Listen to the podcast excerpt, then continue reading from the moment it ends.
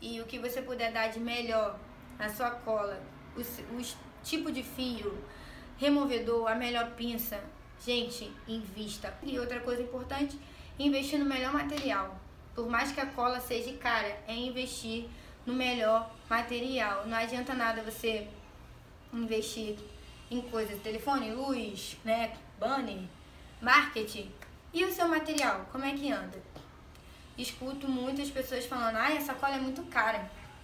Quer comprar uma cola vagabundinha para fazer extensão de cílios.